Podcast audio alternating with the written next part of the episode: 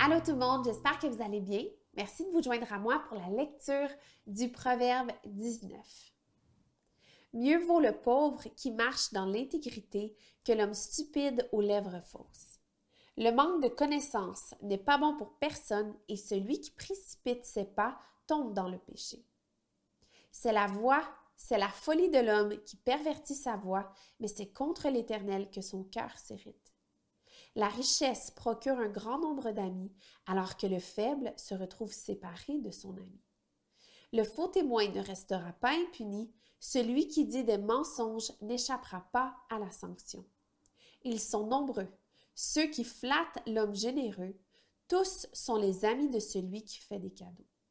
Si tous les frères du pauvre le détestent, ses amis s'éloigneront d'autant plus volontiers de lui. Il aura beau le poursuivre, il aura beau les poursuivre de ses paroles, ils auront disparu. Celui qui acquiert du bon sens s'aime lui-même. Celui qui garde l'intelligence trouve le bonheur. Le faux témoin ne restera pas impuni, celui qui dit des mensonges va à sa perte. Il ne convient pas qu'un homme stupide vive dans les délices, encore moins qu'un esclave domine sur, sur des chefs. L'homme avisé est lent à la colère, il met sa gloire à passer par-dessus une offense. La colère du roi est comme le rugissement d'un lion et sa faveur comme la rosée sur l'herbe. Un fils stupide est une calamité pour son père et les querelles d'une femme sont une gouttière sans fin. On peut hériter des parents une maison et des richesses, mais une femme prudente est un don de l'Éternel. La paresse fait tomber dans un profond sommeil et l'homme nonchalant connaîtra la fin. Celui qui garde le commandement se garde lui-même, celui qui ne veille pas sur sa conduite mourra. Celui qui accorde une faveur aux pauvres prête à l'Éternel, qui lui rendra son bienfait. Corrige ton fils, car il y a encore de l'espoir. Ne désire pas le faire mourir. Celui que la colère emporte doit subir une sanction. Si tu la lui épargnes, tu l'encourages à recommencer.